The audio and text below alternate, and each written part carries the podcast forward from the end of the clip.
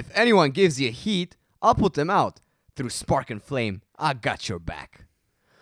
Herzlich willkommen zu einer neuen Podcast-Folge mit diesem wunderbaren Zitat von, sagen wir nicht, ähm, äh, in, zu einer Podcast-Folge von Filmjoker. Vor mir sitzt der liebe Dennis Ryder. Hi, André. Und, ah, genau, und genau. ich habe gedacht, ich stelle dich einfach mal direkt dadurch vor. Ja, danke schön. Ähm, sehr schön, dass wir, dass wir wieder zusammengekommen sind. Mhm. Ja. Ähm, es ist absurd, es ist irgendwie crazy, weil mir bei jeder Folge, die wir anmoderieren, bewusster wird, wie weiter mehr die in der Zukunft erst rauskommt. ja, oder? Also es ist schon so, ich denke mir so, ja, da sind wir wieder. Und ich denke mir so, ja, aber für, die- okay, für die ZuhörerInnen ist es vielleicht auch schon ein paar Wochen wieder her, dass wir uns zuletzt gehört haben. Das stimmt. Weil wir haben immer noch Aufnahmezeitpunkt hier. Wir sind am 2. Juli. Also wir produzieren das hier wirklich sehr weit vor. Ja. Ähm, ja, wir, wir machen heute weiter. Für uns ist die zweite Folge jetzt an dem Samstag. Mhm. Wir haben noch ein bisschen was vor uns. Genau Ja, die schon. mittlere Podcast-Folge jetzt, die wir aufnehmen müssen. Die Ja. vierte. Ja. Ähm, es geht weiter mit unserer Anime-Reihe. Oh Gott.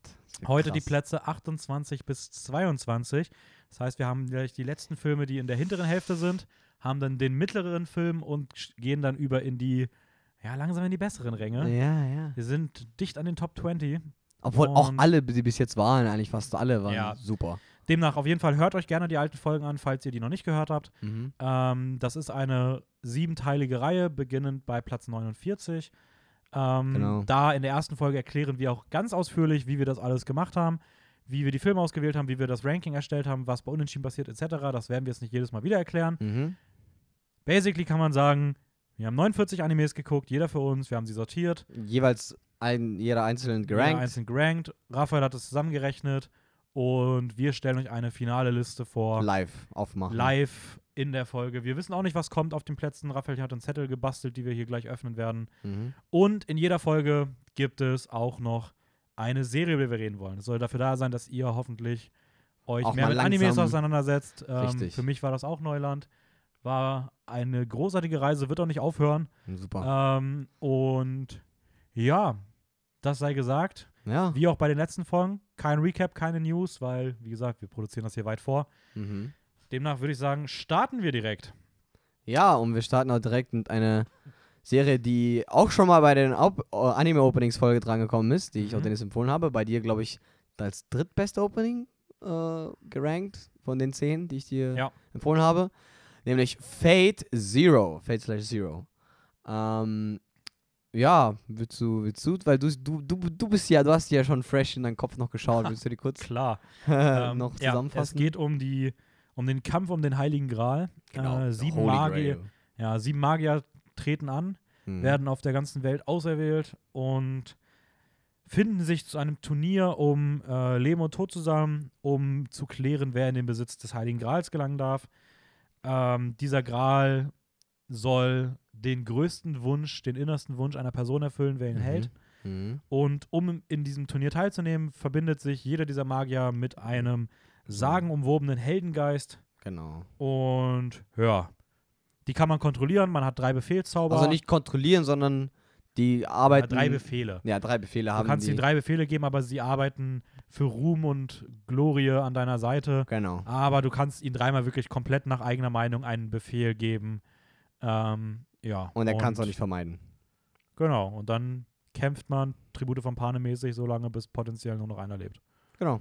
Richtig. So, das ist so. zumindest so die Grundidee, die in der Reihe aber auch ein bisschen, zumindest in dem, in der Serie auch ein bisschen anders ausgelegt wird teilweise. Ja, äh, übrigens produziert von UFO Table, auch ähm, die, dies- äh, sel- dieselbe, also dasselbe Studio, was auch Demon Slayer produziert hat. Äh, und das merkt man meiner Meinung nach schon an den so vollgepackten, krassen Animationen. Ähm, und ja, das ist, war da jetzt auf, nach Death Note eigentlich dein weiteren Anime, den du geschaut hast, oder? Genau. Ähm, war der erste Anime, den ich geschaut habe von den Open. Nee, ich habe Neon Genesis. Nee. Doch, Nee. Fate habe ich voll geguckt, ja. ja. ja. Ähm, war der erste Anime, den ich geschaut habe von den Openings, nachdem wir da die hatten, wo, Mhm. wo ich durch die Openings nur drauf. Ich habe ja vorher noch nie davon gehört gehabt, habe ich das Ja. Opening geguckt, fand die. Animation geil, die Story sah cool aus. Ähm, ja, war auch, war auch cool. Mhm. Hat, hat Spaß gemacht. Mhm. Ähm, Ja. ja, das, äh, ich habe ich hab die Reihe mit meiner, mit meiner Mom damals angeguckt, die gesamte Serie. Äh, ja, stimmt, weil er Äh, sind weil, da ich nicht. da, weil ich war da zwei zu Hause. Staffeln Genau, ich war, in, ich war in der Zeit zu Hause. Und ihr hat das auch ganz gut gefallen. Ich glaube, wir waren beide. Also ich fand das Ende ein bisschen besser als sie. ich Ähm, fand das Ende nicht gut. Ja, es ist halt am Ende schon. Du hast so gefühlt eine Serie, die 22 Folgen das gleiche. Also in den, 24. Nein. Die 22 Folgen ziemlich identisch eine Geschichte erzählt Achso. und in den letzten zwei Folgen auf einmal so alles, was sie vorher hatte, ein bisschen fallen lässt und so voll, voll philosophisch und ähm, metaphorisch wird und Okay. ja, sehr viel auf einmal einfach umdreht, sehr viel mit, ab, also sehr abstrakt wird Mhm. und äh, das kann schon ein bisschen überfordernd sein. Ja, okay. Ich muss aber sagen, ich mochte die Geschichte, die erzählt wird. Ich fand aber generell, dass die Serie irgendwie ein bisschen wenig aus dem, aus dem eigentlichen Setting gemacht hat. Also ja, dieses ganze ja alles in Magierturnier, die Kämpfe Oder? sind irgendwie langweilig. Ja. Es ist alles irgendwie an einem Ort, dafür, dass es heißt, es ist ein Kampf auf der ganzen Welt. So richtig mit diesem Befehlzaubern. Ja, so ja, richtig. die wurden cool. schon genutzt. Ja, aber so ein bisschen alles ein bisschen unspektakulär. Ich habe das Gefühl, aus diesem Setting hätte man viel, viel mehr rausholen können.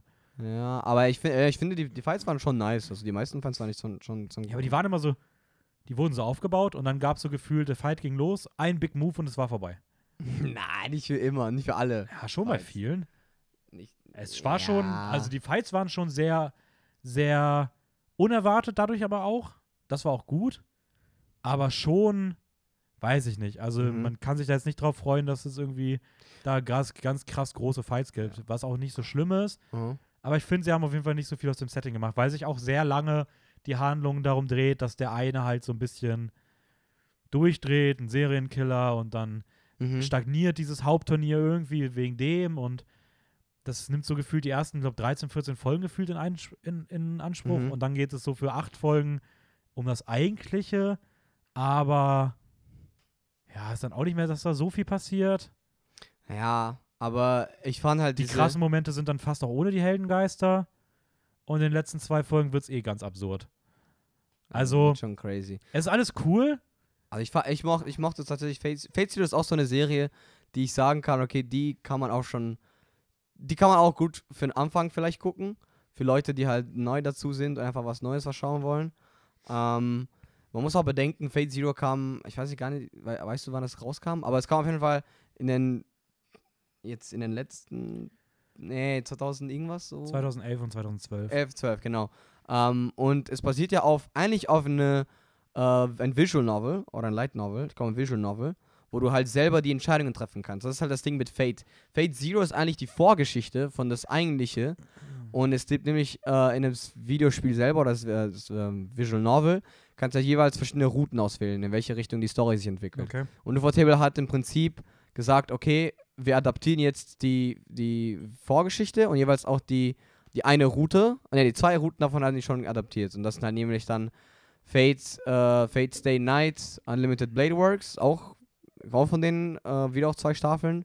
Erzählt dann im Prinzip die Geschichte von Fate Zero weiter, aber halt auf eine, einen Charakter fokussiert.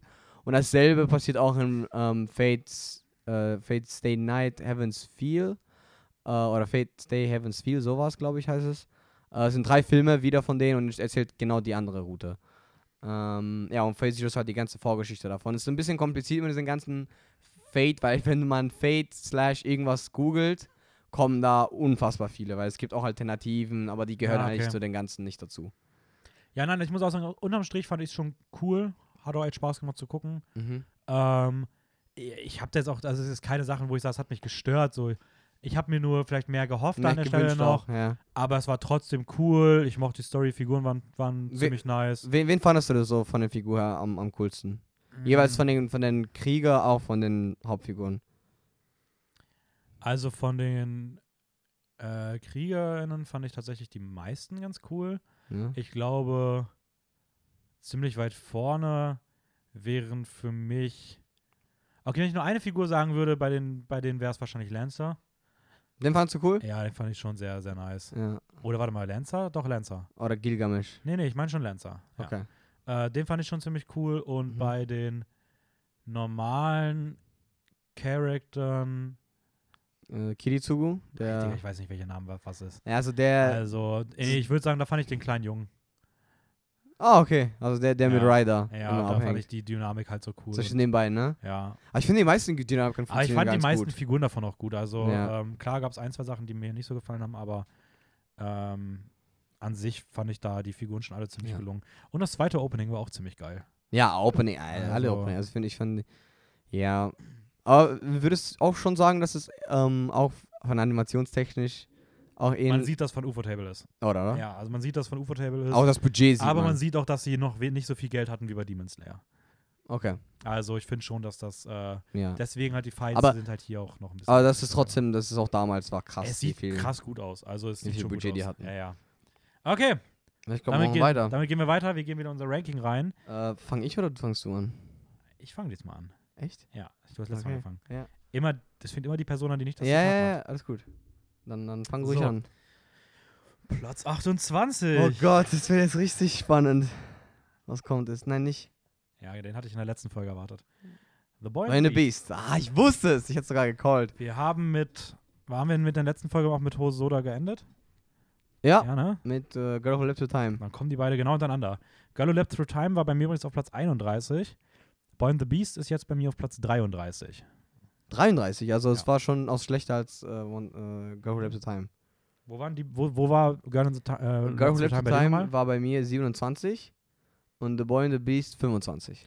Sind sie tatsächlich auch wieder punktgleich insgesamt gewesen. Ja, Aber haben durch den höheren Platz bei dir, das höre. hast du den auf Platz, äh, Hab ich du den hochgepusht. 28 hier gezogen. Ja, Ah, du Genau. darfst ihn vorstellen, das ist schön. also, war ein Release. Ist unser vierter Hosoda, ne? ja, wir haben dann bald noch zwei übrige. Ja. Ich bin gespannt, welch von denen eigentlich weiter oben sein wird. Ja, bin ich auch gespannt. Äh, 2015 kam er raus von Studio Chizu, weil die arbeiten gerne gemeinsam mit Mamoru Hosoda. Worum geht es denn? Es geht um zwei Seelen, die sehr unterschiedliche Leben führen, ihren alleine und isolierten in, in ihren jeweiligen Welten umher. Für den neunjährigen Ren ist die letzte Person, die ihn mit irgendeiner Form von Freundlichkeit behandelt hat, getötet worden und er wird von dem, was von seiner Familie übrig ist, gemieden. Ohne Eltern, ohne wirkliche Familie und ohne einen Ort, an der er gehen kann, flieht Ren die verwirrende Straßen und Gassen von Shibuya. In den verworrenen Gassen stößt Ren auf den einschüchternden Kumatetsu, der ihn das Reich der Shibuten, also oder Beasts, eigentlich Shi- Shibuten, Ja, glaube ich, heißt. Fantasy-Reich der, Ja. der Biester. Ja, genau, wo er sein Schüler wird. Ja, Kum, wie heißt er? Kumatetsu. Kumatetsu sieht ja auch aus wie so, eine, So ein, so ein, so ein Hund. Bär, Bärhund. So ein Bärhund, irgendwie. ja. Der aber Ähm, auch so richtige chillige Klamotten irgendwie trägt. Und er, er kann ja auch, ähm, ähm, also er steht ja auf zwei Beine. Er muss ja nicht äh, halt mit vier, was um vier Beine stehen. Ja, Aber ja, genau. Und so mit äh, landet halt Ren in dieser Welt, Fantasy-Welt. Kön eigentlich ist es Königreich der Bestien, glaube ich, heißt es.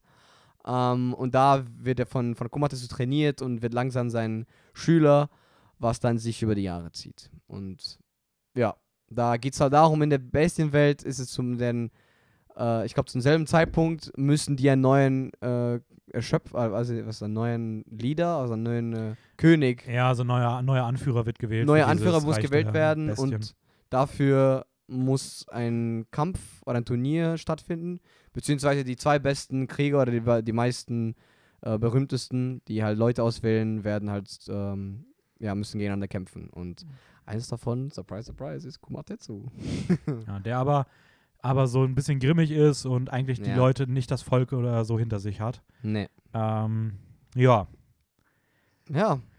Was war es denn nicht so Ah. gut an Boy Beast? Weil Ah, ich fand, ist- ich fand viel, vieles gut. Ja, das ist halt- Es, ich wiederhole mich jetzt. Es ist halt wieder Hosoda, der genau die gleichen Stärken hat wie seine Hosoda-Filme, aber auch die gleichen Schwächen. mhm. Nämlich auf der einen Seite, ich, die Dynam die Figuren sind toll. Also, Die Dynamik zwischen, zwischen Ren den und beiden sind, ist äh, unfassbar. Ja, das ist aber auch, auch da wieder diese Schüler-Meister ähm, Mhm. die funktioniert immer. Das ist jetzt auch kein Verdienst des Films. Das ist einfach diese Trope. Das ist einfach was, das funktioniert. Und das funktioniert hier auch. Und das funktioniert auch gut so. Mhm. Und ich finde es geil, wie er es halt wieder schafft, dass dieses Haus von Kumatetsu, Boah, so die geil. Leute, die vorbeikommen und sowas, das wirkt wieder so authentisch und natürlich und wieder so ein geiler Kosmos für sich, Mhm.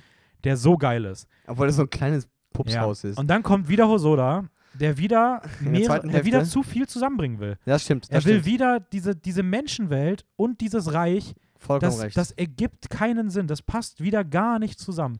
Du hast so, Ja. Das, das beginnt in der Menschenwelt und ist da, das Opening würde ich sagen, ist ein bisschen langweilig. So. Ich finde, das ist nicht nicht so spektakulär und so richtig viel passiert. Das geht auch zu lange dafür. Ist ja auch nicht. Aber dann kommt und dann kommt in Kumatetsu. dieses Welt, in diese Welt. Ja. Und da geht das Training los. Und das ist mit Abstand die beste Phase des Films. Dieses ganze, diese, Mhm. das erste Mal in diese Welt kommen, wenn das Training anfängt, die Ja. Dynamik zwischen den beiden. Übelst geil. Ähm, da gibt es dann zwar kurz mittendrin mal so eine weirde Reisestory, wo die kurz so durch diese verschiedenen Reiche noch reisen. Fand ich gar nicht so weird. Ich hätte mir gewünscht, dass die halt länger in Ja, natürlich, die muss viel Reise. länger gehen. Das war so, Ja. okay, die war kurz dafür da, um irgendwie so einmal an, ich glaube, an Lion King gab es eine Anspielung, an Cat Returns, an Spirited Away. Echt? Das war ich wusste, habe ich gar nicht drauf geachtet. Und das vierte habe ich nicht gecheckt, was das war. War irgendwelche Mhm. Otter. Ja, aber die sind auf diese Jer Ja, okay, ja. Aber das kam so für zwei Minuten und, und ich war so, ja, okay, das wäre doch, streich die Scheiße aus der Menschenwelt, mach das viel ausführlicher, fertig ist der Film. Mhm. So, aber stattdessen wird das halt irgendwie so kurz reingeworfen, dann geht's weiter in der Welt und auf einmal geht es halt wieder so voll präsent zurück in die Menschenwelt und das ist so ein Bruch in der Dramaturgie, weil so das ganze Aufgebaute sich voll Ja. runterfährt und ja, keine Ahnung, es hat überhaupt nicht reingepasst. Alles wird irgendwie fallen gelassen, was vorher aufgebaut wird. Das ist leicht ein bisschen schade. Ja, ich, ich, ich stimme mir vollkommen zu. Also dieses, dieses ständige Wechsel zwischen äh, die, die echte Welt und jeweils das Königreich. Ich hätte mir auch gewünscht, dass es die Handlung viel, viel länger oder generell das Haupt, die Haupthandlung ins Königreich passiert. Mhm. Weil er hat, hat dann probiert, irgendwie auch Romance, obwohl es, es war nie wirklich das Hauptthema, aber das war immer so Romanze auch in dem Film selber irgendwie eingemischt wird und keine Ahnung. Und ich finde auch, dieser Bö das Bösewicht war irgendwie ein bisschen random. Also das ist, entsteht aus Ja, da dem kommen, wir, da kommen wir dann noch dazu. Dann geht es nämlich wieder zurück irgendwann in dieses Beastreich. Dann kommen wir zu diesen, zu diesen zwei Finalen. Es gibt irgendwie so zwei Finale. ja. Du hast eigentlich das eigentliche Finale, auf das der ganze Film zusteuert, was so ein bisschen wie so ein Gladiatorenkampf inszeniert ist, was doch ziemlich cool ist. Und dann kommt so aus dem Nichts auf Ja. einmal so, so Telekinese-Kram und es geht auf einmal wieder in die Reich des Menschen und es kommt so diese ganze Handlung, wird so plötzlich reingebracht, ist voll so ein uninteressant. bisschen random, ja. 0815 und das, es, ich weiß nicht, das hat, also das, es hat mich irgendwie voll rausgerissen und ich weiß nicht, das finde ich, Ja, fand ich jetzt, wäre ich jetzt auch nicht so äh, nice. Ich hätte mir auch gewünscht, dass es halt. Entschuldigung, Alles Mein, mein Hals ist immer noch ein bisschen angeschlagen. Ich versuche durchzuhalten zu dieses Wochenende. Aber. Zu viel geredet. Ja. Äh, sorry, okay. Nein, alles gut. Ich fand ja generell, ähm, ja, keine Ahnung, dieses. Ich stimme dir auch zu. Also, dieses Ende war jetzt nicht besonders krass. Ähm, es, war es gab trotzdem so einen Moment, wo, wo es funktioniert hat, aber alles ist. Ist wie du gesagt hast, er probiert zu viel, er packt alles gemeinsam, er, er probiert alles auch gleichzeitig zu lösen, aber es funktioniert nicht so. Ja. Und, aber, aber trotzdem, ist allein schon für diese Chemie zwischen den beiden hat mich ja, so gefeiert. trotz, er Und diese trotzdem. Welt ist auch so nice inszeniert. Auch selbst die Side-Characters, dieser, der Gegner von ihm, der auch so, der eigentlich auch eine voll die starke Figur ist, weil ich dachte mir immer so, boah, okay, der ist so richtig so no, no, also no, Nobel-mäßig, Nobel. Und jeder respektiert den, so eigentlich der Favorite von dem, von allen, der eigentlich der Anführer sein werden könnte, so, sollte. Aber selbst der war eigentlich starke Figur mit seinen Söhnen auch. Ähm, und oder mindestens sein Sohn. Ja, nein, das, das auf jeden Fall. Also ich muss auch sagen, ich finde auch, dass so die. Der Film unterhält. Also es macht Ja. schon Spaß, ihn zu gucken. Und er funktioniert auch emotional in den entscheidenden Momenten. Ja. So. Also das Ja. würde ich schon auf jeden Fall auch sagen. Ähm, Ja. ja, es ist halt, ich weiß nicht, ich finde das bei Hosoda halt einfach ein bisschen, bei ihm, es ist irgendwie so so schade, weil irgendwie, Weil ich finde seine Filme nicht schlecht, aber es bleibt immer bisher so ein Ge- Gefühl von, na, Es ist dann immer irgendwas, was dann stört oder halt nicht stört, aber nicht so funktioniert, wie er es gedacht hat. Ja, zumindest für uns oder für mich nicht. Und, und uns aber jetzt nicht bei allen Fällen. Filmen, sondern bei, bei jetzt welche, die wir jetzt bis jetzt ähm, Ja. Ist beim Animalist übrigens auf. Platz 262 gerankt, damit ja, wäre er so gut. in, auf Platz 14 insgesamt von denen, also, Mhm. ja, dann darfst du den nächsten aufmachen. Ja, warte, welche, auf welchen Platz hattest du den nochmal? Ich hatte den auf 33, glaube ich. Okay, ich hatte den auf. Ja. Äh, wo hatte ich den denn? Du hattest den weiter oben. Ja, ich hatte auf 25. Ja. Okay, nächster Film. Nächster Film. Was Oh. darf ich vorstellen? Du bist ja schon weg. So Platz 27, schade. ne? Ja, das ist es, keine Sorge. 27 ist. Oh, mein Game. Okay, krass. Kommt jetzt? Hättest du. Oh, was muss ich denn denn auch wieder vorstellen? Ich habe irgendwie Pech mit diesen großen Filmen. Die ich, ich muss immer die vorstellen, die du so richtig geil findest. Ja. Und ich so mittelmäßig. Okay, Mind Game. Ähm, krass. Mein Platz 48. Das ist dein 48er. Ja. Man, Oh, mein Herz tut weh. Wo ist der denn bei dir gelandet? Weißt du, welcher Platz? Ich hätte getippt so fünf. Zehn. Zehn nur? Ja. Krass. Ich hätte den weiter oben vermutet. Ich hätte den jetzt auch noch nicht erwartet, tatsächlich. Dachte, da haben wir noch ein paar andere vorher. Okay. Krass. Wir sind in deinen Top 10 angekommen. Mhm. Müssen wir erinnern mich bei der letzten Folge dran, dass wir nochmal unsere Top 10 nochmal Jeweils. einmal nochmal kurz so sagen, Okay. weil das würde mich nochmal interessieren, so in Gänze auch zu sehen, was wir in den Top 10 hatten. Okay. Ähm, okay, Mindgame. 2004, Masaki Yo- Yuasa wieder. Mhm. Von dem hatten wir letzte Folge schon Radio Wave. Richtig. Ähm, es geht um, um Nishi. Nishi ist ein Loser, ähm, der in ein Mädchen aus seiner Kindheit verknallt ist. Er trifft sie kurz vor ihrer Hochzeit äh, mit wem anders wieder, nachdem er, er sie lange nicht mehr gesehen hat. Und sie gehen zusammen in eine Bar. Dort tauchen dann irgendwie Leute auf, die zur japanischen Mafia, also zur Yakuza, wahrscheinlich gehören. Ja.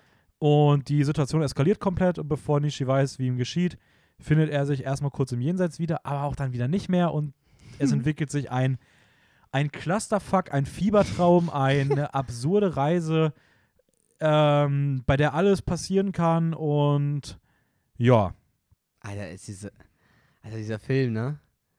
Ich weiß nicht, aber ich bin einfach, ich muss, okay, ich, ich sag's einfach jetzt schon, ich bin ein, ein Yuasa-Fanboy, weil gefühlt alles, was er macht, feiere ich. Ähm, aber, aber nicht nur, weil es halt absurd und abstrakt und alles mögliche ist, sondern einfach, weil ich diesen Stil mag. Diesen Stil von, ey, weißt du, ich mach, und das war übrigens, das war, das war sein Regiedebüt, soweit ich weiß. ja, schon krass. Äh, also das als Regie, Regie, Regiedebüt zu machen, wild. Und ich habe ja auch ein bisschen was gelesen. Das war hauptsächlich diese Leute, Studio, ich glaube Studio 4C oder halt, äh, die wollen dieses, Ma- es gibt ja, es basiert glaube ich auch auf so einem Manga.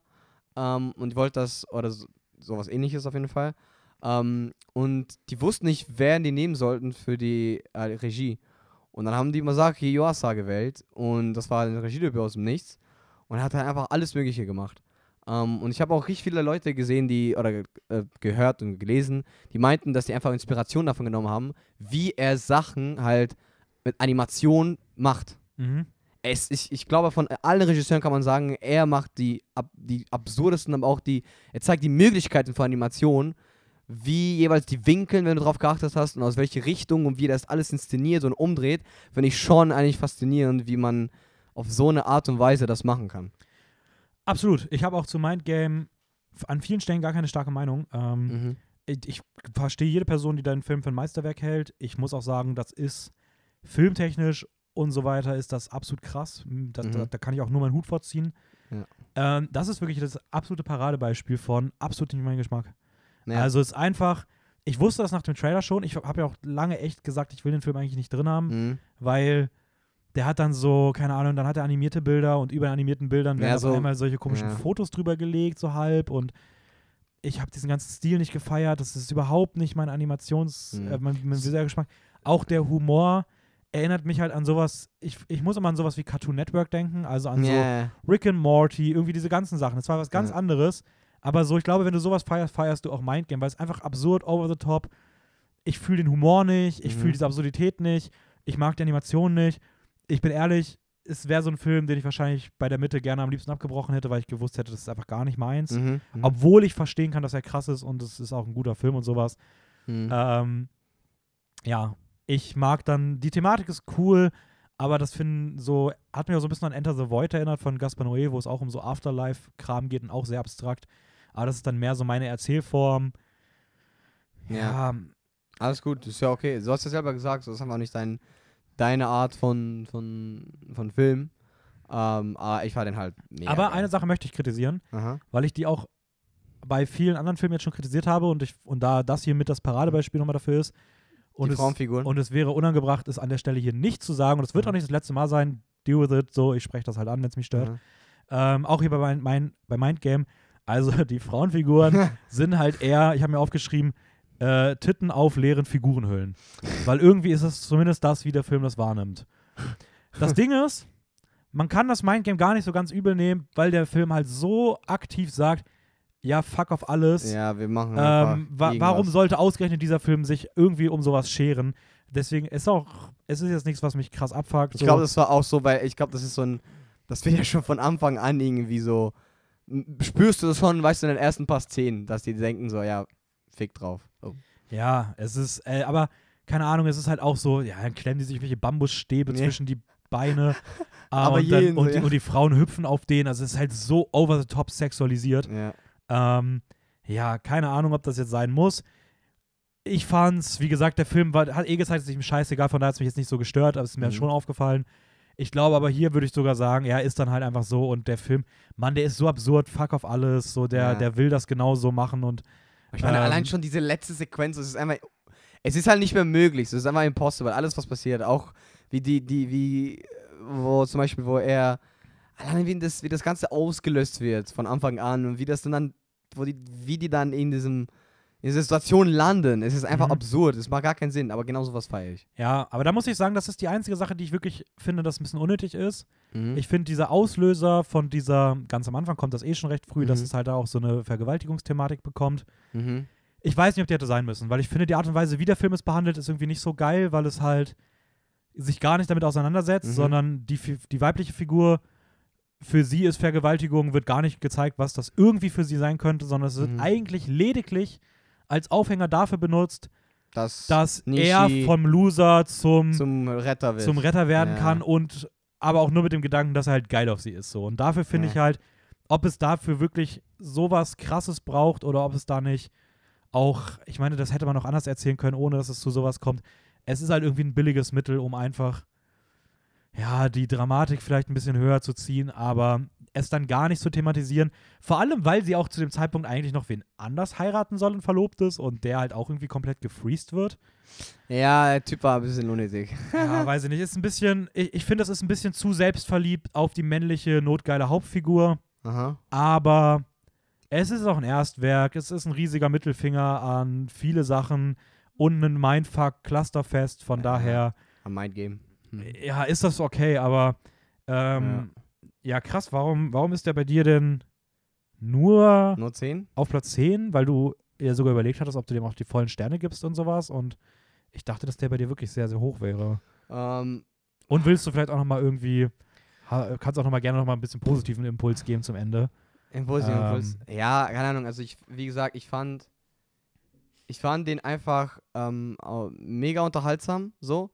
Aber ich finde dann immer noch die Filme, die trotzdem irgendwie runder wirken und beziehungsweise trotzdem jetzt nicht nur auf dieses Absurde basieren, äh, trotzdem ein Stück besser. Äh, Also okay. ein bisschen besser. Deshalb war mein, mein Game jetzt nur 10. Ist trotzdem krass. Ich glaube, wenn ich auch öfters sehe, werde mir noch mehr gefallen, weil ich. Es gibt auch so viele Details. Allein schon die letzten 10 Minuten ist einer, habe ich schon, haben wir schon ein bisschen drüber geredet. Weil mein Game, ich weiß, was du gesehen hast, es gibt immer so solche Sequenzen, wo du, oder wie der anfängt. Du verstehst gar nichts. Und die letzten 10 Minuten, oder 5 Minuten sogar, erklären die in so ult ultra schnell, wie die ganze Story, weil die Story von jeder Figur gefühlt innerhalb von Ja, paar, paar Minuten. Das kannst du aber nicht mal nicht so schnell irgendwie das zusammentun oder halt heraus diese ganze, diesen Faden finden. Ähm, aber weißt du, solche Filme, die das trotzdem innerhalb der Story irgendwie einbauen, Mhm. dass du alles am Ende verstehst, sind halt besser.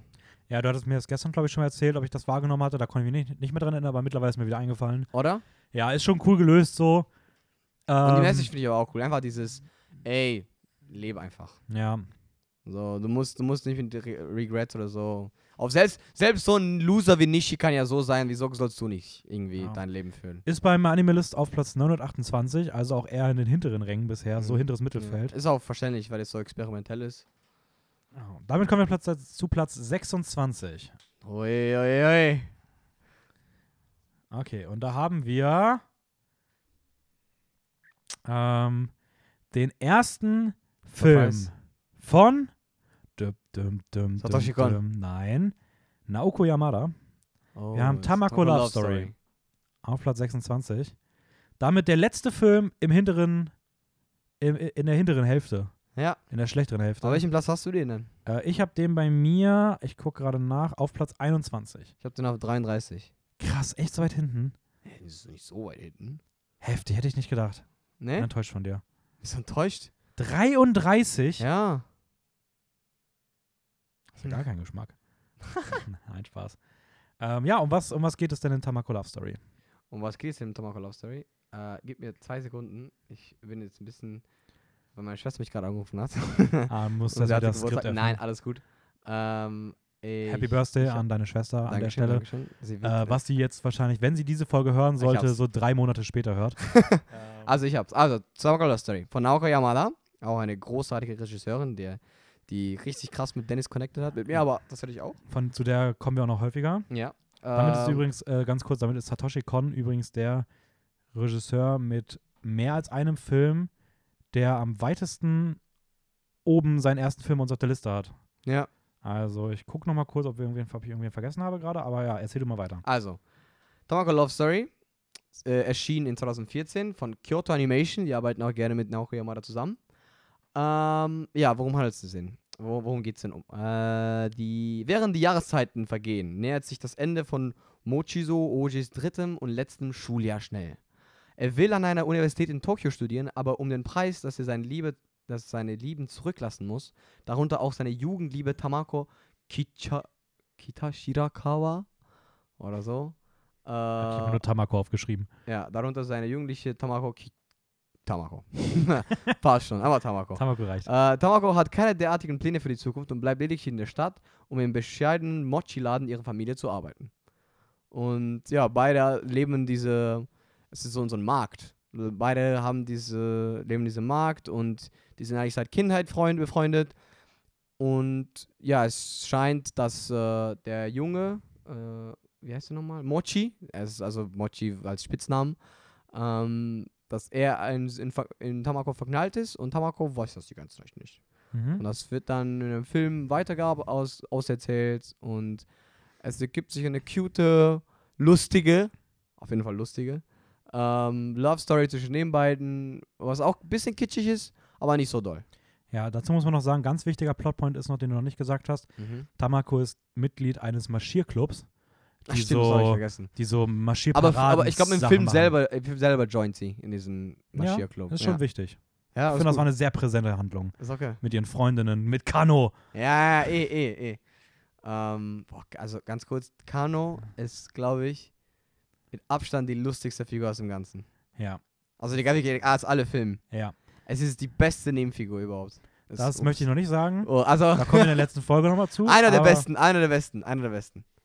Ähm, Ja. ja, würde ich, würde ich absolut unter, unterstützen. So. Also Mhm. ähm, die, die Nebenfiguren waren hier alle toll, aber, aber Kana Makino ist wirklich. Äh, Ja, erklär warum. Es ist einfach dieses, dieses ja, keine Ahnung, die hat halt einfach, äh, die, die hat halt diesen Humor von, sie ist so, so emotionslos und gerade raus und so ein bisschen weird. Es gibt so eine Szene, wo sie einfach redet, beim Reden auf eine Bühne geht und am Ende der Rede einfach wieder runtergeht und dann unten weiter redet und du denkst einfach so, hey, warum bist du gerade hochgegangen? Und dann denkst du aber auch so, ist irgendwie witzig, dass sie gerade hochgegangen ist und es ist so, es ist so, wird so gar nicht thematisiert, aber die ist einfach auch, sie ist so krass schlagfertig und alles sagt sie in so einer lustigen, emo absolut emotionslosen Stimme, ohne dass sich ihr Gesicht auch mal gefühlt bewegt.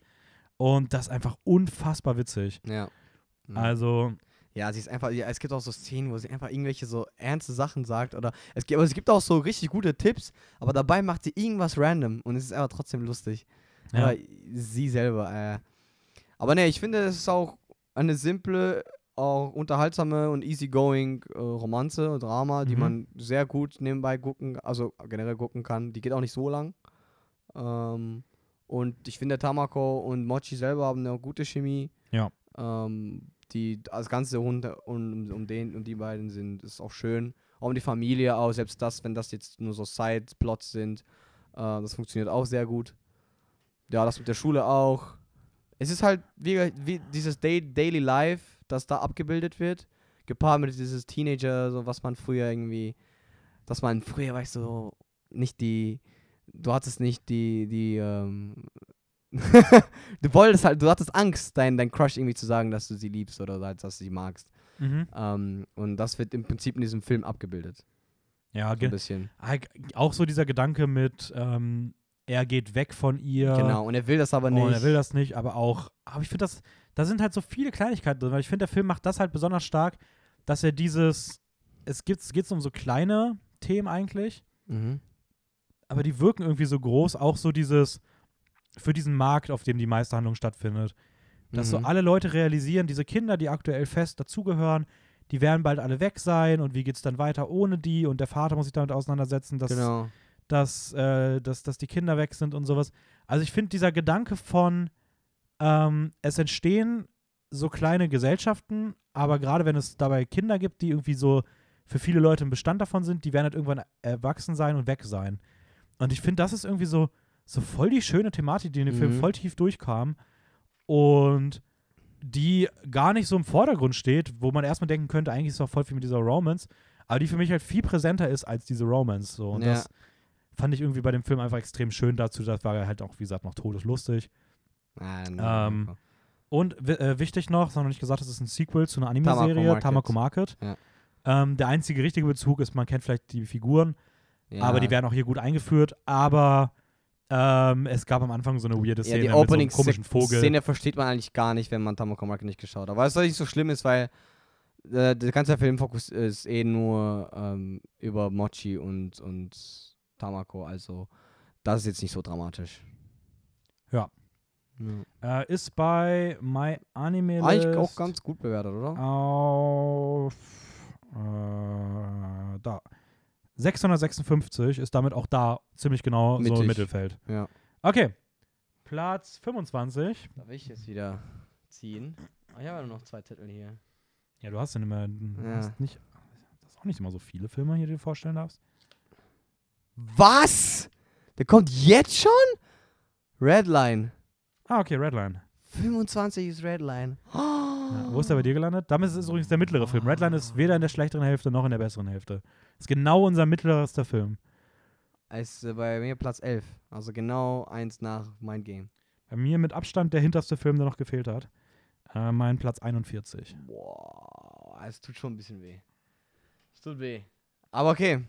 Ja, du darfst jetzt China über Es ist Redline krass, reden. ne? Warum darfst Tekken du? King Creed, Mind Game und Redline, die drei Filme, die du alle drei richtig großartig findest, Musst die du. bei mir nicht funktioniert haben. Und ich muss die alle drei vorstellen. Ja. Ne, Einfach. Guck, Okay. das ist jetzt Karma. 2009 Takeshi Koike. Koike? Mhm. Ähm, worum geht es? Es geht da um ein Rennen, das alle fünf Jahre stattfindet. Es ist das gefährlichste und größte Autorennen des ganzen Universums. Es ist Redline. Mhm. Und einer dieser der Fahrer von Redline, von dem heute auch übrigens das Zitat war. Nein. Nein, Bullshit. Aber von dem hatten wir schon mal ein Zitat. Ja, das war. Nein, von dem kommt noch ein Nein, Zitat. du hast es aber verwechselt. Ähm, Egal, ignorieren Sie Okay, einfach. ja. ähm, einer der Fahrer ist JP. Ja. Und JP hat gleichzeitig einen Crush auf die Teilnehmerin Sonoshi McLaren. Ähm, benannt übrigens nach einem Formel-1-Auto. McLaren. ähm, ja, es geht allerdings um das Rennen und auch um die Qualifikationsrennen für dieses Redline-Rennen herum. Gibt es Manipulationen, ähm, so Organisationen, die sich mit Wetten irgendwie einbringen wollen, Mhm. um daran halt zu profitieren. Auch das Ergebnis des Rennens durch Manipulationen ändern, ähm, eingreifen, etc. Ja, und dann wird noch der Ort des Rennens bekannt gegeben. Und dort gibt es umfunktionierte Fahrzeuge mit allen möglichen Waffen, die Jagd auf die RennfahrerInnen machen und das Rennen damit auch noch immer gefährlicher und gefährlicher wird. Und dann Richtig. geht es halt um dieses Redline-Rennen. Ja. Ja, das ist der Film. Ich hatte sehr viel erwartet. Und, was hast du zurückbekommen? Ich, ich finde das immer schöner bei solchen Filmen. Wir, wir, wir erfahren gerade was von dem Film. Du liebst den Film weitaus mehr. Du darfst erstmal ein bisschen was Positives Okay. sagen. Also, Redline muss wirklich bedenken, ich glaube, das ist der Film, der jetzt am längsten in der Produktion, wenn es um die Animation geht, äh, war. Über so zehn Jahre. Und das, Das ist schon krass. es ist richtig heftig, muss man lassen, weil die Animationen sehen crispy, einfach juicy aus. Die Animationen, kannst du mir auch sagen, dass die, sind, die sehen unfassbar aus. Ähm, und dieses Thema Racing Ja. im Anime habe ich jetzt auch nicht so oft gesehen. True. Äh, außer vielleicht Initial D, das kennt man so, weil es ein Meme ist.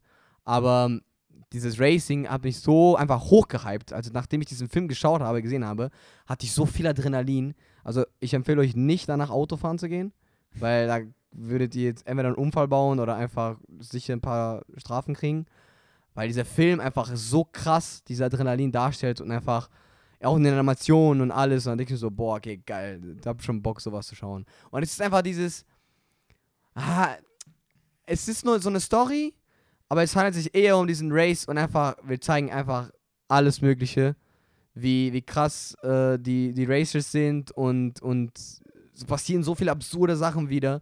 Explosion, Nitro Boost, äh, da, auf einmal sind die auf einem Planet, wo Mili die ganze Militär da irgendwie, irgendwie auch, die wollen die einfach um äh, äh, halt erschießen, weil die, es, genau, eigentlich sollen die nicht auf diesen Planeten ein Racing machen, aber die sehen scheiß drauf, wir machen es trotzdem, machen die. Und es gibt so absurde Fähigkeiten und JP ist trotzdem ein cooler Protagonist und keine Ahnung, sowas, sowas kriegt mich und ich liebe diesen, halt Hype, Adrenaline, Rush, ähm, Crazy Racing, Over the Top, so- also jetzt nicht von den Racing, Mhm. aber Over the Top Anime-Sachen. Ähm, ich finde aber auch der, ich finde, ich fand das, das Racing selber, das, das Race, das, es dauert zu lange, bis es zum Race eigentlich kommt. Es gibt so eine mittlere, also zu dem eigentlichen Race, Red Line Okay, Race. Ähm, weil, nee, klar, das Opening ist ja mit Racing. Also da, die rennen dann gegeneinander. Äh, und der, mit die mittlere Phase ist so ein bisschen eher ruhiger und passiert nicht so viel. Werden nur ein paar Sachen vorgestellt. Aber der Film ist trotzdem sehr unterhaltsam. Ja. Ähm, ja, kann ich, kann ich so verstehen. Mhm. Ich hätte ihn gerne ein bisschen mehr gemocht. Ähm, das Ding ist für mich bei Redline, es gibt für mich drei Akte in diesem Film. Ja. Ziemlich ist auch, ich finde, das ist auch ziemlich klar. Es ist eine ziemlich Ja. klare Dreiaktstruktur. Ähm, du hast den ersten Akt, dieses ganze Opening von diesem Qualifikationsrennen, Mhm. herausragend. Opening, absolut großartig. Ja. Es ist ein geiles Opening. Die Ra- Racing-Szene ist richtig geil, die Action funktioniert, ja. es ist Der spannend. Plot-Twist. Die, die Twists sind da, die Hauptfiguren werden vorgestellt, nicht nur er, nicht nur JP, auch so ein paar zentrale Figuren drumherum. Ähm, hier äh, Sun, Sun, Sun, Sonoshi und sein- und sein Manager-Dude da Ja. und ein, zwei andere. Alles funktioniert. Du bist voll drin, voll hooked, mega geil. Dann kommt der zweite Akt, der so dieses, man kennt das bei Tribute von Panem so, die Auswahl ist getroffen, jetzt kommen sie alle hin, müssen trainieren Mhm. und äh, es geht so ein bisschen in die Vorbereitung, bevor dann irgendwann das Hauptding genau. losgeht. So. Ja. Das ist auch hier der, der, der Fall. Aber das zieht sich viel zu lange ja. erstmal. Ja. Es, die Geschichte zerfasert komplett, weil statt einfach nur das zu zeigen, werden auf einmal so andere Sachen. auch so viele andere Mini-Handlungen erstmal aufgemacht, dass einfach viel zu viel ist für diesen Film. Ähm, und es werdet, wird, wird wirklich der Hintergrund gefühlt jedes Side-Characters vorgestellt in einer nicht so Ausführlichkeit, gefeiert, wie ich es lange nicht mehr gesehen habe. Und auch so unkreativ. So einfach, du siehst einen Fernsehbildschirm, acht Gesichter, die Teilnehmer von Redline und dann, okay, Nummer eins, das ist die Side Story. Wieder kurz zurück, das ist Nummer zwei. Und ich denke mir halt so, okay, mach das doch entweder in der Montage viel schneller, keine Ahnung. Mach die von, meinem- von mir aus ein bisschen stereotypischer. Aber das sind halt echt nur Nebenfiguren. Wir brauchen keine großen Charaktereinführungen mehr. Wir sind doch schon seit einer Dreiviertelstunde gefühlt im Film drin. Lass uns doch jetzt endlich zu dem Rennen kommen. Ja, genau. Es nervt irgendwie und ich glaube auch, dass die selber wussten, dass es langweilig ist, weil sie einfach sich entschieden haben, zwischendurch immer wieder zurück zu Sonoshi zu schneiden, die sich das Ganze einfach vorm Fernseher anguckt, indem sie halt oberkörperfrei da sitzt und halt immer wieder so ihre Brüste sieht. Und es ist halt irgendwie so, ich weiß nicht, ich denke mir so, okay, was soll das gerade sein? Weil an sich finde ich das nicht schlimm. Ich fand sogar den ersten Auftritt, wie sie halt oberkörperfrei da hingeht, war auch vernünftig inszeniert, so ist Ja, nicht irgendwie so okay. draufgezoomt. Und ich dachte mir so, ja, okay, sie wirkt halt schon bossy so ein bisschen und sie macht das halt einfach und keine Ahnung, ist okay, aber dann wurde es irgendwann komisch, weil das halt dann immer wieder so dazwischen geschnitten wurde, wie sie da einfach sitzt, ohne Mehrwert, einfach nur nach dem Motto so, hey, ist vielleicht gerade ein bisschen langweilig, aber hier, guck doch mal kurz, komm, konzentrier dich Nee. wieder. Und, und dann kommt der dritte Akt und der dritte Akt, ich fand ihn katastrophal. Dieses, Katastrophal. dieses Redline-Rennen, es geht gar nicht mehr ums Rennen. Das Racing ist voll egal. Also das, was im ersten Teil aufgemacht wird, mit dieser geilen, im Zentrum stehenden Race-Action, wird in diesem dritten Akt einfach in so einer Bonkers-Action, die keinen Sinn ergibt im Vergleich zu geiler Bonkers-Action, wie beispielsweise Mad Max Fury Road, Aha. ist das hier einfach nur noch, okay, wir haben irgendwie 400 verschiedene Subhandlungen, die noch mit reinspielen, die wir euch hier noch dazwischen werfen. Du Mhm. siehst ständig irgendwie diese ganzen Wett-Manipulationshintergründe. Hast du dieses komische Organisationsding da, Polizei. Das Racing ist voll unspektakulär. Vielleicht, klar, die fahren mal irgendwo schnell, aber irgendwelche geilen Racing-Szenen siehst du gar nicht. So, dass dieses, dieses Redline-Race ist einfach nur, da ist ein Rennen, wo eigentlich so viel anderes im Vordergrund steht. Und in den letzten drei Minuten denkt man sich so, oh fuck, wir müssen das Rennen ja noch zu Ende bringen. Und dann kommt noch mal so für die letzten paar Minuten Rennaction. Die ist dann auch richtig episch. Ja. Aber es zerfasert halt so sehr In diese davor. in dem davor und ich finde, das Redline-Rennen kann nicht ansatzweise die Erwartungen erfüllen, die aufgemacht wurden. Weil wenn es um die reine Rennaction geht, ist das Ende ein, absolutes, ein absoluter Witz im Vergleich zu dem, was im ersten Akt an geiler Rennaction gezeigt wird. Mhm. So, und das finde ich ist für einen Film, der die ganze Zeit dieses Rennen am Ende huckt, echt ein bisschen lame, wenn im Finale einfach nur. Ich meine, da gibt es kein geiles Rennen, da passieren halt andere Sachen, die halt actionreich sind. Ja, du, du kennst dich ja ein bisschen besser aus, weil du ja auch schon seit Jahren mit Rennen dich ein bisschen auskennst. Ja, okay, aber selbst so in so Anime-Absurditäts-Racing, es erfüllt halt nicht das, was es halt im ersten Akt aha. zeigt, so. Ich kann es irgendwo verstehen, ja, schon. Und dann, sorry, Ja, dass ich Sonoshi. weiterhalten muss, und dann kommen auch hier wieder diese weirden Frauenfiguren rein. Du hast halt drei Stück. Die zwei, Drei die zentrale zwei, Frauenfiguren. Zwei Zwillinge. Die einer davon sind Zwillinge, die ein umgebautes Racing-Auto haben, bei denen sie sozusagen im Auto sitzen, in den Brüsten, wo ich mal denke, so, okay, komm, für die Visuals Ja, voll badass. ist bestimmt irgendwie haha witzig, so, Ja. aber ist halt irgendwie auch sehr darauf reduziert. Und dann hast du Sonoshi. Sonoshi, die in den ersten Hälfte des Films richtig cool dargestellt wurde. Ich fand es so nice, wie sie so als starke Racerin präsentiert wird, wie sie auch in der einen Bar sagt, dass sie sich nicht für Männer interessiert, sondern nur für ihr Auto. Und diese Dynamik hat sie so lange. Klar wird sie dann in der Mitte mal irgendwie ein bisschen, ja, komisch inszeniert, Aha. aber es ändert nicht an ihrem Charakterzug. Ja. Und dann denkt man sich im dritten Akt, das ist doch bestimmt eine gute Idee, wenn man ihr Die einfach Autos. ihr Racing wegnimmt, man sie auf Ja. den Schoß vom Protagonisten setzt und er ihr wirklich aktiv ihren Traum erfüllen darf. Und du hast wieder den männ männlichen Helden, der wieder die Frau zu ihrem Traum bringen muss. Und es ist natürlich auch noch ein Love Interest. Und es ist halt, ich weiß nicht, das ist, keine Ahnung. Ah, Ich, ich verstehe es nicht. So, es, ist, es, es ist so unnötig und es ist auch irgendwie so der Grund, warum solche Action-Animes dann vielleicht auch ja, Eher nur in so- Action bleiben sollen. ja, oder nee, auch, auch in so einem Thema dann auch immer wieder irgendwie ein bisschen kritisiert werden, beziehungsweise auch dann vielleicht Mhm. eher männlich geschaut werden, Ja. weil es halt einfach, keine Ahnung, ich stelle mir vor, wenn ich, wenn ich eine Frau wäre, würde mich das halt schon abfacken, dass ich repräsentativ in solchen Filmen immer als Der Hülle herholen, herhalten muss, Ja. die voll auf ihre Brüste reduziert wird und lediglich irgendwie am Ende den, den Dude küssen darf. So. Also das ist halt irgendwie, Ja. weiß ich nicht, ein bisschen schade. Ah. Ja. Then is over. ist okay, ist okay. Nein, es ist, ist, ein, ist ein valider Punkt. Ist ja okay. Ähm, ich fand halt auch, ich fand halt diese Kreativität eigentlich ganz geil. Auch weil, selbst wenn, wenn du das nicht so geil fandst wegen dem Racing, ähm, wer, wie gesagt, so auf sowas halt crazy Sachen steht und das war mal diese ganze so, die haben irgendwie so ein crazy Experiment, das war, das mitten in dem Racing einfach, ja, ähm, rauskommt und alles zerstört und Explosion und bla bla bla. Das also, wenn, wenn wer auf solche Sachen steht, dann. Nein, ich verstehe auch voll, dass dir Wird der Film schon richtig gefällt gefeiert. und ich glaube auch, dass der da drin wirklich gut ist und Mhm.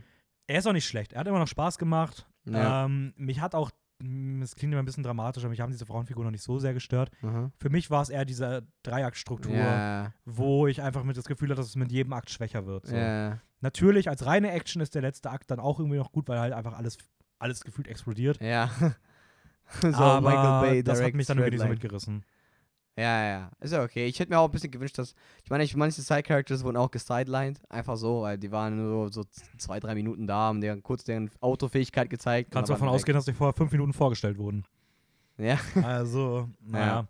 Ähm, Redline ist übrigens auf meinem List auf Platz 154 geratet. Ja. Mhm. Hat damit auch da ganz knapp die Top 10 verpasst, nämlich auch da auf Platz 11. Wie bei dir. Ah, okay. Ja. Ähm, so, Weiter geht's. Wir sind in der besseren Hälfte angekommen. 25, nee, 24? Ja, und wir machen den nächsten Hosoda. Bell. Oh, okay. Okay, ja. Und mal wieder, ah ja, ich, es, es, es kann doch nicht sein. So, ich rede immer über die Filme, die du feierst, also so schon Mhm. schön feierst.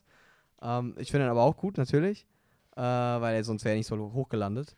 Äh, aber sag mal, wo ist er bei dir gelandet? Äh, bei mir ist er exakt auf Platz 20 gelandet. Exakt auf Platz 20. Bei mir ist er auf 29. Okay.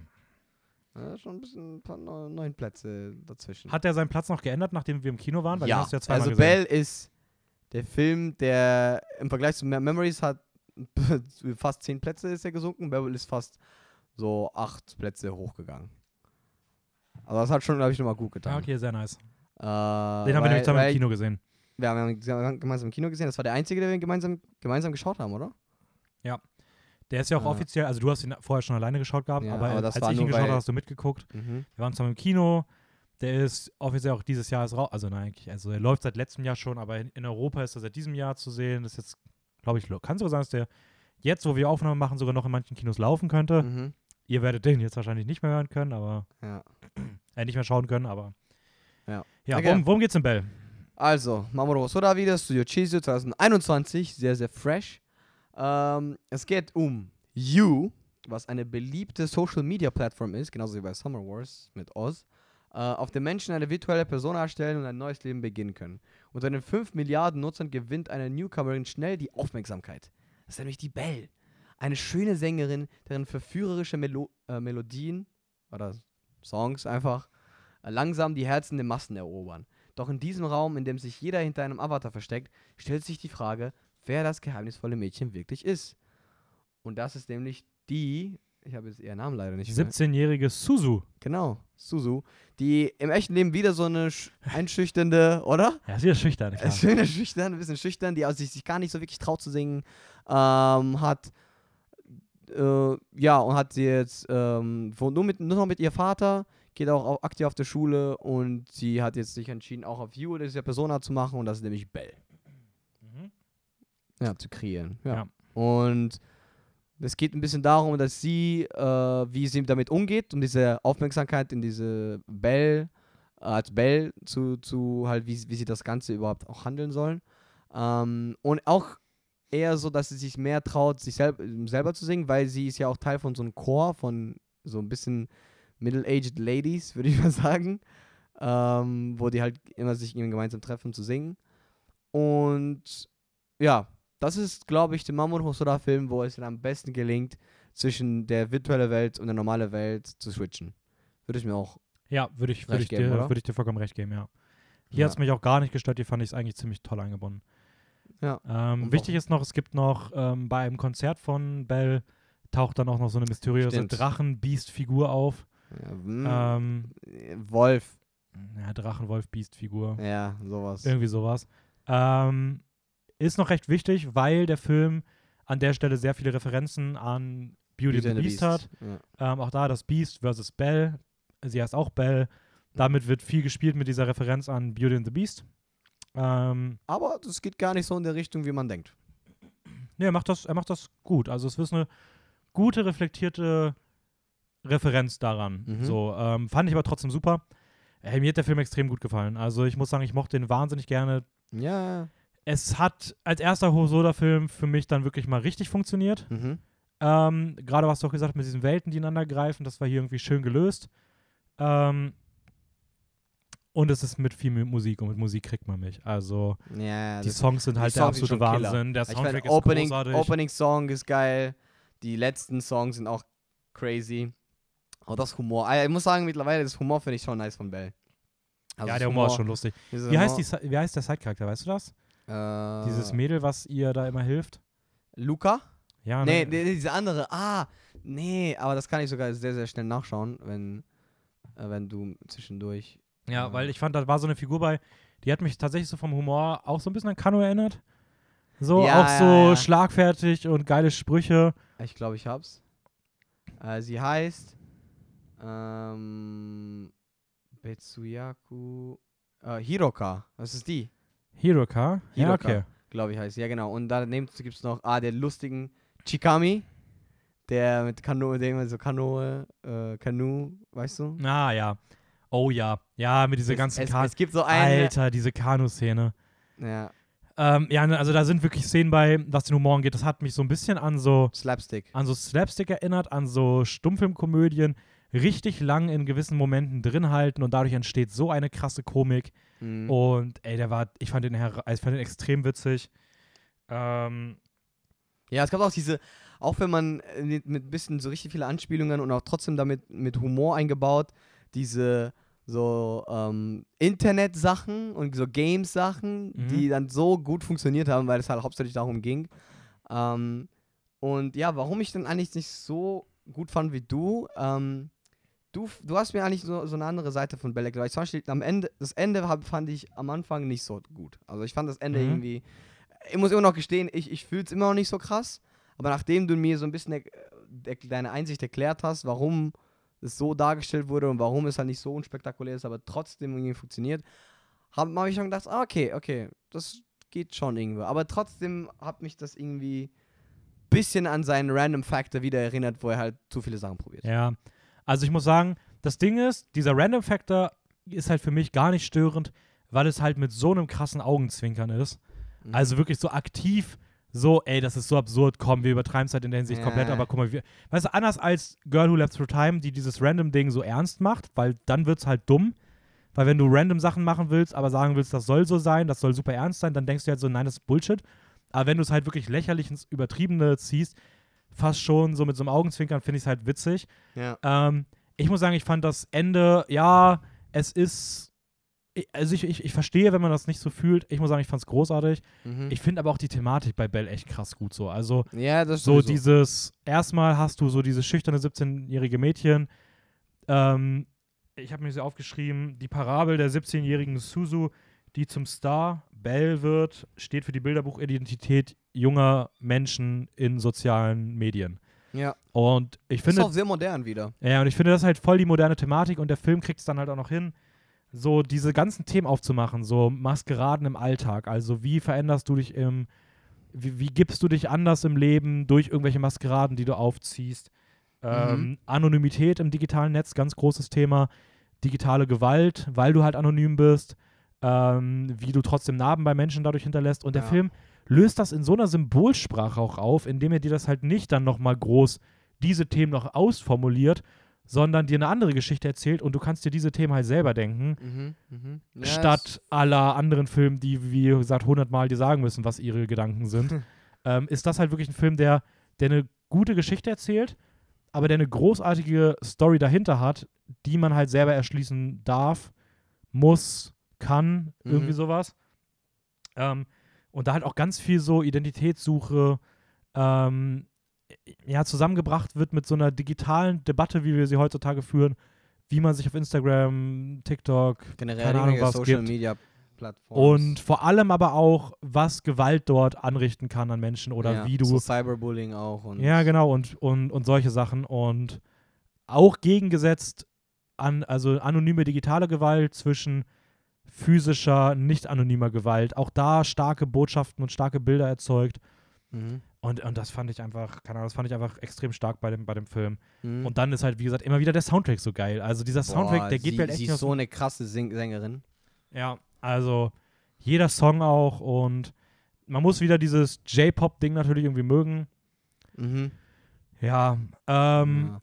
Aber erst so eine Sache, ich weiß nicht, ob du schon mal bemerkt hast bei Mamoru Hosoda, aber es tauchen immer wieder Wale auf. Er hat so ein Ding mit Wale. Weißt du, was ich meine? mhm. Es tauchen in Summer Wars auf, in Boy and the Beast, in, in Bell. Und auch, ich finde, die Figuren sind sehr, sehr, sehr, sehr ähnlich. Also, du hast immer diesen einen Jungen mit so ein paar, mit Mhm. so ein bisschen Emo-Style-Haare, die, der immer der krasse Dude, der krasse Dude ist in, der- in der virtuellen Welt, beziehungsweise die so auch irgend so eine Rolle spielt in dem, in dem Ganzen. Und dann hast du auch immer die, ich finde auch die, die Mädchen oder die Frauenfiguren sehen auch meistens ziemlich ähnlich aus. Bis auf ein paar. Zum Beispiel Boy, Girl of Lab to Time ist halt ein bisschen einzigartiger. Ja, aber ich muss sagen, ich finde, dass zumindest das Figurendesign von Bell sehr crazy Ja, cool von ist. Bell selber, von, ja, ja, ja. Von dem Avatar Bell. ja, ja, ist schon sehr nice. Auch wenn, man muss auch sagen, hier ist auch viel CGI dabei. Mhm. Aber es stört nicht so krass, weil das CGI hauptsächlich nur in der U-Welt benutzt wird. Okay, da muss ich aber noch eine Kritik sagen. Ja. Die Animationen sehen echt schön aus.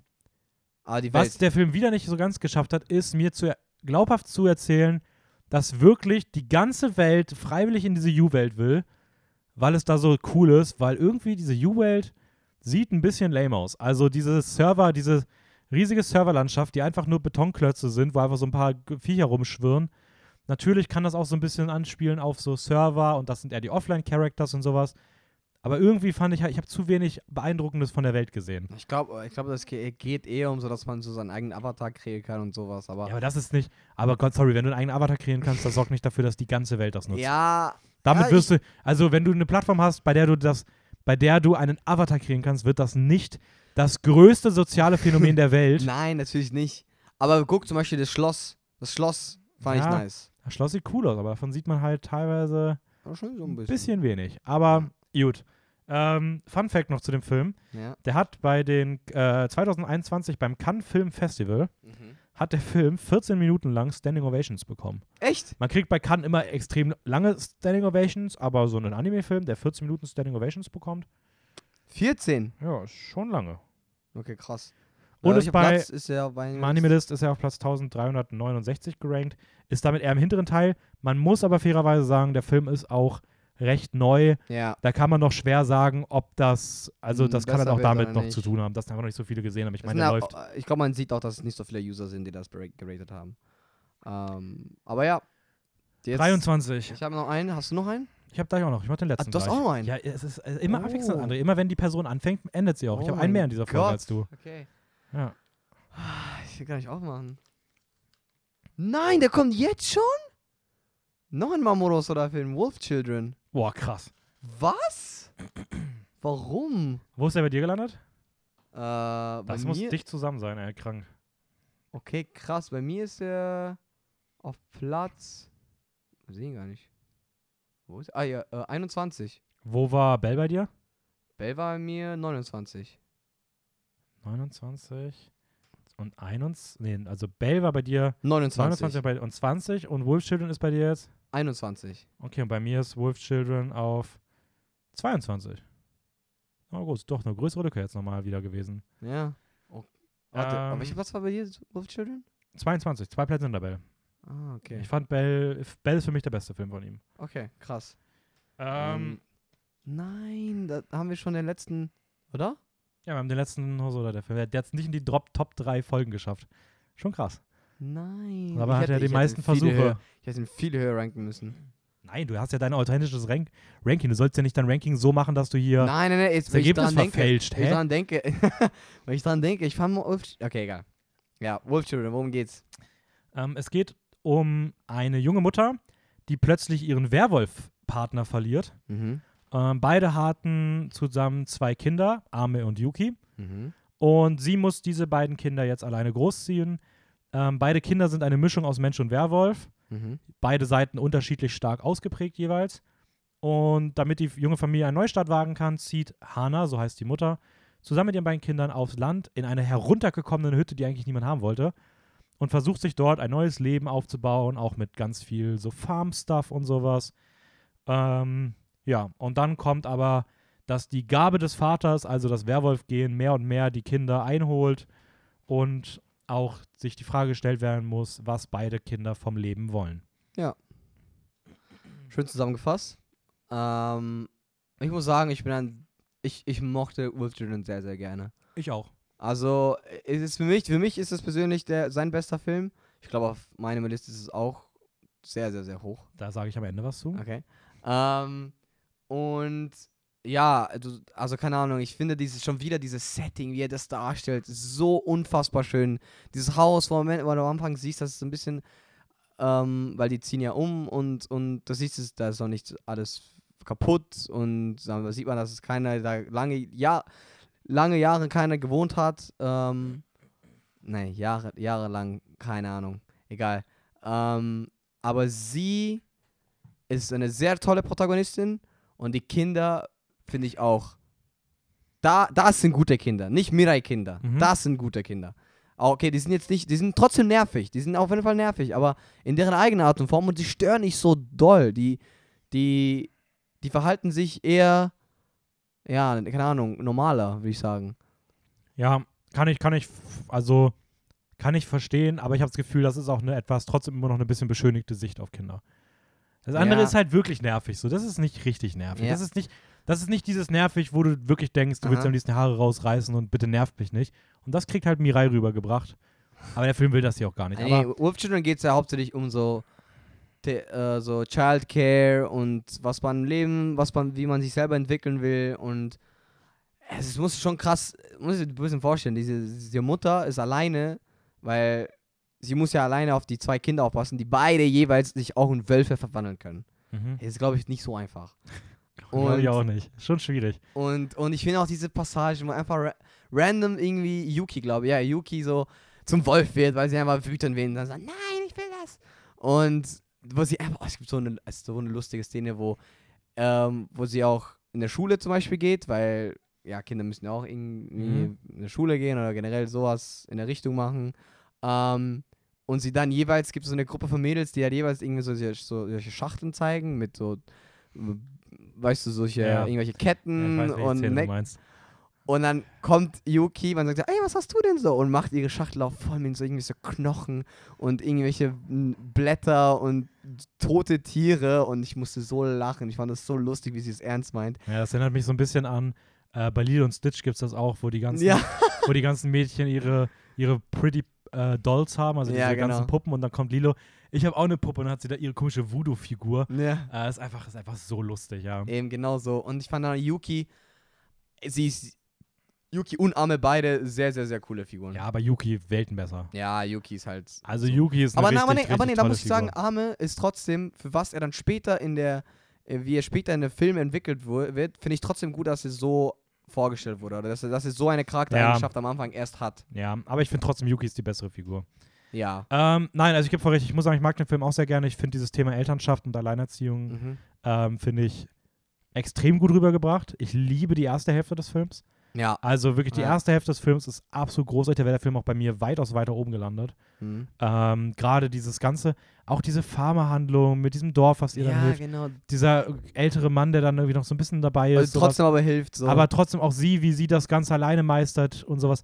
Das fand ich richtig, richtig stark. Ähm, mein, ich hatte so ein bisschen das Problem damit, der Film switcht in der zweiten Hälfte sehr, für mich ein bisschen zu stark. Er Mhm. lässt diese erste ganze Hälfte ein bisschen zu sehr fallen. Okay. Also von diesem ganzen Pharma-Aufbau im neuen Setting ankommen ist nicht mehr so viel über. mhm. Und es geht sehr, sehr, sehr, sehr fokussiert um dieses Um die. Menschsein versus Werwolf-Sein, Ja. ausge ausgedrückt durch die beiden gegensätzlichen Kinder. Mhm. Das ist eine okaye Entwicklung. Ich hätte es mir aber gerne ein bisschen harmonischer mit der ersten Hälfte des Films gewünscht. Ähm, Okay. Eine Sache, die mich, die mich ein bisschen, die mich da ein bisschen mehr gestattet ist, ich bin, bin ich der ich bin nicht der größte Fan von der Figurenentwicklung von Arme, weil ich finde, sie ist nicht ganz auserzählt. Sie fühlt sich ein bisschen gerusht an, beziehungsweise Von der wem jetzt? von Arme. Also ich von- finde im von- Vergleich zu Yuki, von, wenn man Ha- von, von Arme. ja von Arme, Ah, Okay, von ihm. ja von Ja, ihm, von okay. Arme. Sie Ja, ist ja. Yuki, er ist Ja, ja, Arme. alles gut, alles gut. Ähm, ja. Und ich finde, wenn man beide Figurenentwicklungen vergleicht, ist Yukis Figurenentwicklung weitaus nuancierter, also mit mehr Stufen. Der, Das Mhm. ist viel mehr als ein Prozess dargestellt Mhm. und viel runder und viel abgeschlossener, während die Figurenentwicklung von Arme halt irgendwie so nicht wie so ein Prozess passiert, sondern so ein bisschen plötzlich und im Finale sich auch ein bisschen mit so wieder mit diesem ja, mit so einem dummen Verhalten irgendwie losgetreten wird. So der ganze finale Konflikt von diesem Wetter- und Gefahr-Ding entsteht halt irgendwie nur aus so einer dummen Aktion heraus, wo man sich einfach denkt, ja, okay, das hätte man halt auch irgendwie anders erzählen können oder das wäre kein Konflikt, wenn die Figuren irgendwie geredet hätten Mhm. und es, es fühlt sich irgendwie unnötig an, dass sie reden, weil diese Entwicklung von Arme hin zu dem, der am Ende ist, irgendwie so nicht erklärt wird und zu schnell geht. Und ich fand das irgendwie nicht auf dem gleichen Level gut auserzählt wie bei Yuki. Okay. Weil ich fand, die, der Grundgedanke auf jeden Fall fand ich richtig cool so. Aber Ja, ich finde, der Weg dahin ist da irgendwie sehr, ja, ein bisschen, bisschen unnötig. Und ich finde es halt, ich, ich mag keine finalen Konflikte, die nur finale Konflikte sind, weil sich irgendwelche Figuren dumm verhalten. So, und das ja, ist wer hat sich halt, denn dumm verhalten? ja, Er? Arme und auch so ein bisschen die Mutter, aber Eigentlich die Mutter. Beide irgendwie. Also Ja. diese Dynamik zwischen den beiden ist einfach super wack und so. Ja, okay, das ist jetzt, nur weil beide Figuren irgendwie im genau dem Moment irgendwas sehen oder nicht miteinander reden und einfach irgendwas machen, nur deswegen entsteht jetzt dieses Ja, riesige es- finale Konfliktding und das finde ich irgendwie ein bisschen, weiß ich nicht. Aber ich weiß nicht, weil äh, es kann man es da nicht so groß sagen, weil ich finde, Arme selber hatte so eine einen permanenten Konflikt gehabt, weil ja die Mutter ihn das nicht so mit seinen Wünschen ähm, unterstützt hat, beziehungsweise klar, äh, sie hat ihn ja gelassen, aber ich finde, das war ein bisschen, äh, schon ein kleiner, bisschen Bilder hat schon dafür gesorgt, dass dieser Konflikt entsteht. Weil sonst hätte er nicht so random irgendwie, wäre nicht weggegangen. Ja, aber ich weiß nicht, finde ich, Find aber ich verstehe schon, ich verstehe, was du meinst. Ich finde es einfach auch dieses, ja, es regnet und dann passiert was. Es teilt mir halt dieses ganze Thema Wolf versus Mensch auch zu sehr in Extreme, mhm. weil eigentlich irgendwie, keine Ahnung, es lange auch so wirkt, als ob so ein bisschen mehr so beide Seiten können koexistieren und der Mhm. Film sagt aber irgendwie, wenn du mehr in das eine gehst, dann verlierst du sehr viel von dem anderen und das finde ich irgendwie, weiß ich nicht, ich, ich, ich hätte mir das ein bisschen anders gewünscht. Ja, I don't know. Ja, okay. I guess. Aber man muss auch sagen, ähm, der Fokus liegt eher, glaube ich, auf Yuki, weil sie ja auch hauptsächlich die ganze Zeit so ähm, die, die Narrator ist, äh, wenn sie irgendwelche Sachen aus, de aus deren Leben erzählen. Und Ja. Äh, Ist auch gut gewählte Hauptfigur, also es passt schon. ein, ja, auf jeden Fall. Also Ja. ich glaube, ich würde trotzdem Hannah als eher die Hauptfigur sehen. Äh, aber ja, ich finde gesagt, guter, sehr, sehr guter Hosoda-Film. Da, da hat es auch wieder funktioniert, weil er es nicht auf eine Sache fokussiert hat. Mhm. Was ich noch ganz kurz sagen möchte, ist äh, herausragende Montagen. Ja. Es gibt in dem Ja. Film so ein, zwei Montagen Boah. mit Musik unterlegt. Gerade auch am, am, am Anfang eine, die so zeigt, wie die Liebe zwischen Hannah und ihrem Mann entsteht. Ey, äh, großartig, wirklich Gänsehaut pur, wunder, wundervolle Momente. Mhm. Ähm, das ist auch wieder hier eine ganz große Stärke gewesen. Und noch ein Fun-Fact zu dem Film. Mhm. Ähm, der Film greift auf reale Motive zurück.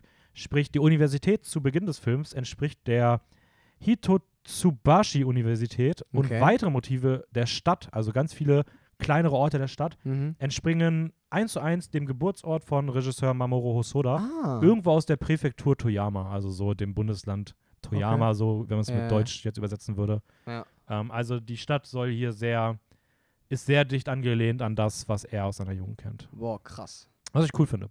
Ähm, ist übrigens bei meiner Anime-List auf Platz 76 und Ja. ist damit der viertbeste Film von den, Ja. laut denen, über die wir da, reden. Das kann ich sogar, also wenn man auf sowas so in der Richtung steht, ich kann das schon nachvollziehen, warum er so hoch ist. ja, nein, also Wolf Children wirklich super. Also ähm, ich habe dem 8 von 10 gegeben, also Mhm. ein großartiger Film, kann man sich auf jeden Fall anschauen. Sehr berührend, tolle Geschichte. Ähm, Auch rund. ja, auf jeden Fall, also äh, ja, Gönnt euch einfach. Und jetzt kommen wir zum letzten Film von heute. Finale für heute. Oh mein Gott, das kommt jetzt, wenn Platz ich schon 22.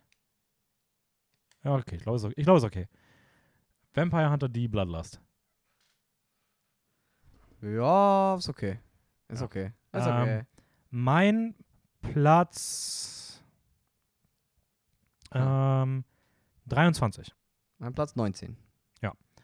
äh, ist die Fortsetzung zu Vampire Hunter D, über den wir schon in einer früheren Folge geredet haben. Richtig. Ähm, dieses Mal aus dem Jahr 2000 und ein Film, den wir nur auf Englisch gucken konnten. Stimmt. Das war die Besonderheit daran. Weil es einfach das Original, die, also ich war, es war ja geplant eigentlich, Originalsprache Japan, Japanisch.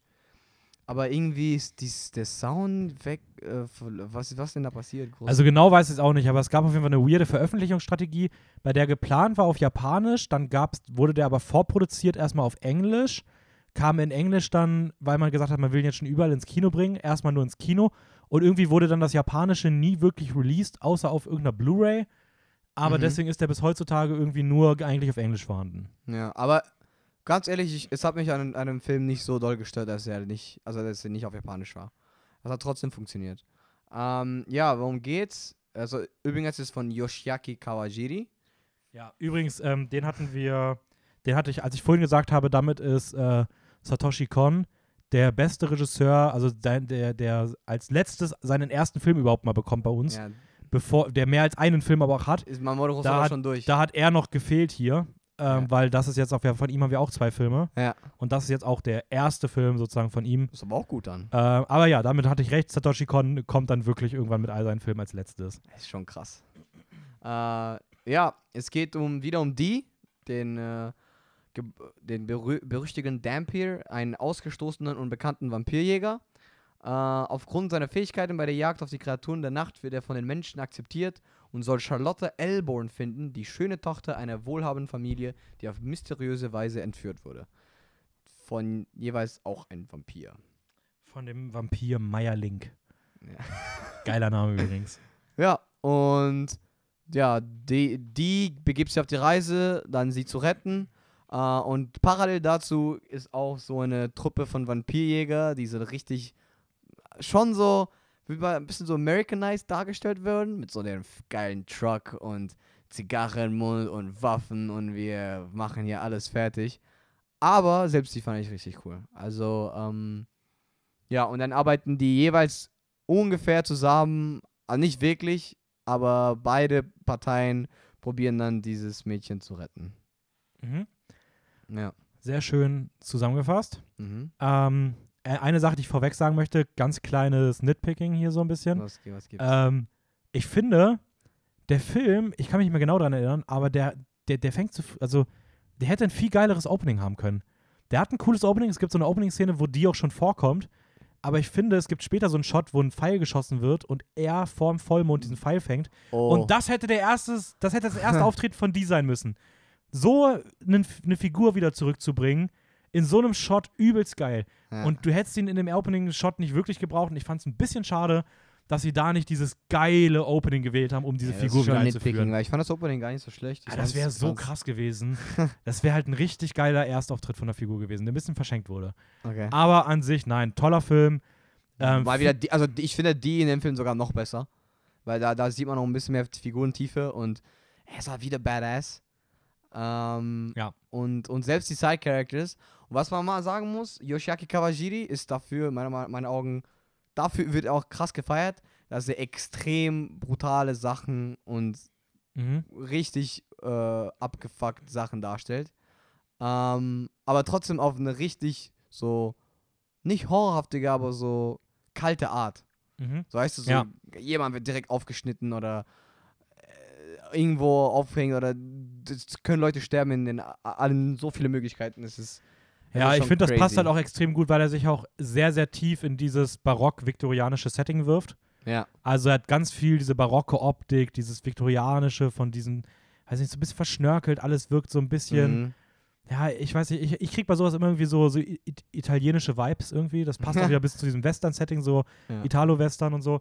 Ähm, nein, und das, das passt halt auch gut zu diesem Horrorhaften und diesem Vampir-Thema. Mhm. Also es wirkt einfach stilistisch einfach viel, viel runder. ja. Ähm, ich muss auch sagen, ich fand es so angenehm, dass hier großteils auf diese Sci-Fi-Elemente verzichtet wurde. ja, war, war, war viel, viel so weniger, präsent. wenn überhaupt noch groß drin war, so ein bisschen. Aber so an sich war das hier sehr weit weg und das fand ich so viel besser. Mhm. Die Settings wirkten viel geiler. Die Settings waren extrem geil. Also ich fand Ja, Mann, Alter, dieses Dieses Schloss. Schloss, Oh. wow. Das war das, was in Vampire Hunter die normal sein, also der or- originelle sein, Ja. so hätte sollen. Ähm, die zwei, also was, was ich, ich muss sagen, ich fand die zweite Hälfte deutlich stärker als die erste. Mhm. Also die erste Hälfte hatte auch bei mir wieder das Problem, dass ich das Gefühl habe, es wird wieder viel zu viel Handlungsstränge aufgemacht. Ja. Ähm, der Film hat das aber gut zusammengebracht und in der zweiten Hälfte zieht er richtig an. Ähm, tolles, tolles, spannendes Finale. Geile Figuren, weil nicht nur gut und Extrem böse, geile. sondern vielschichtige, komplexe Figuren Mhm. mit einer sehr eigenen Dyma Dynamik. Und ich muss ganz ehrlich sagen, das, das Finale hat mich so sogar fast ein bisschen zu Tränen gerührt.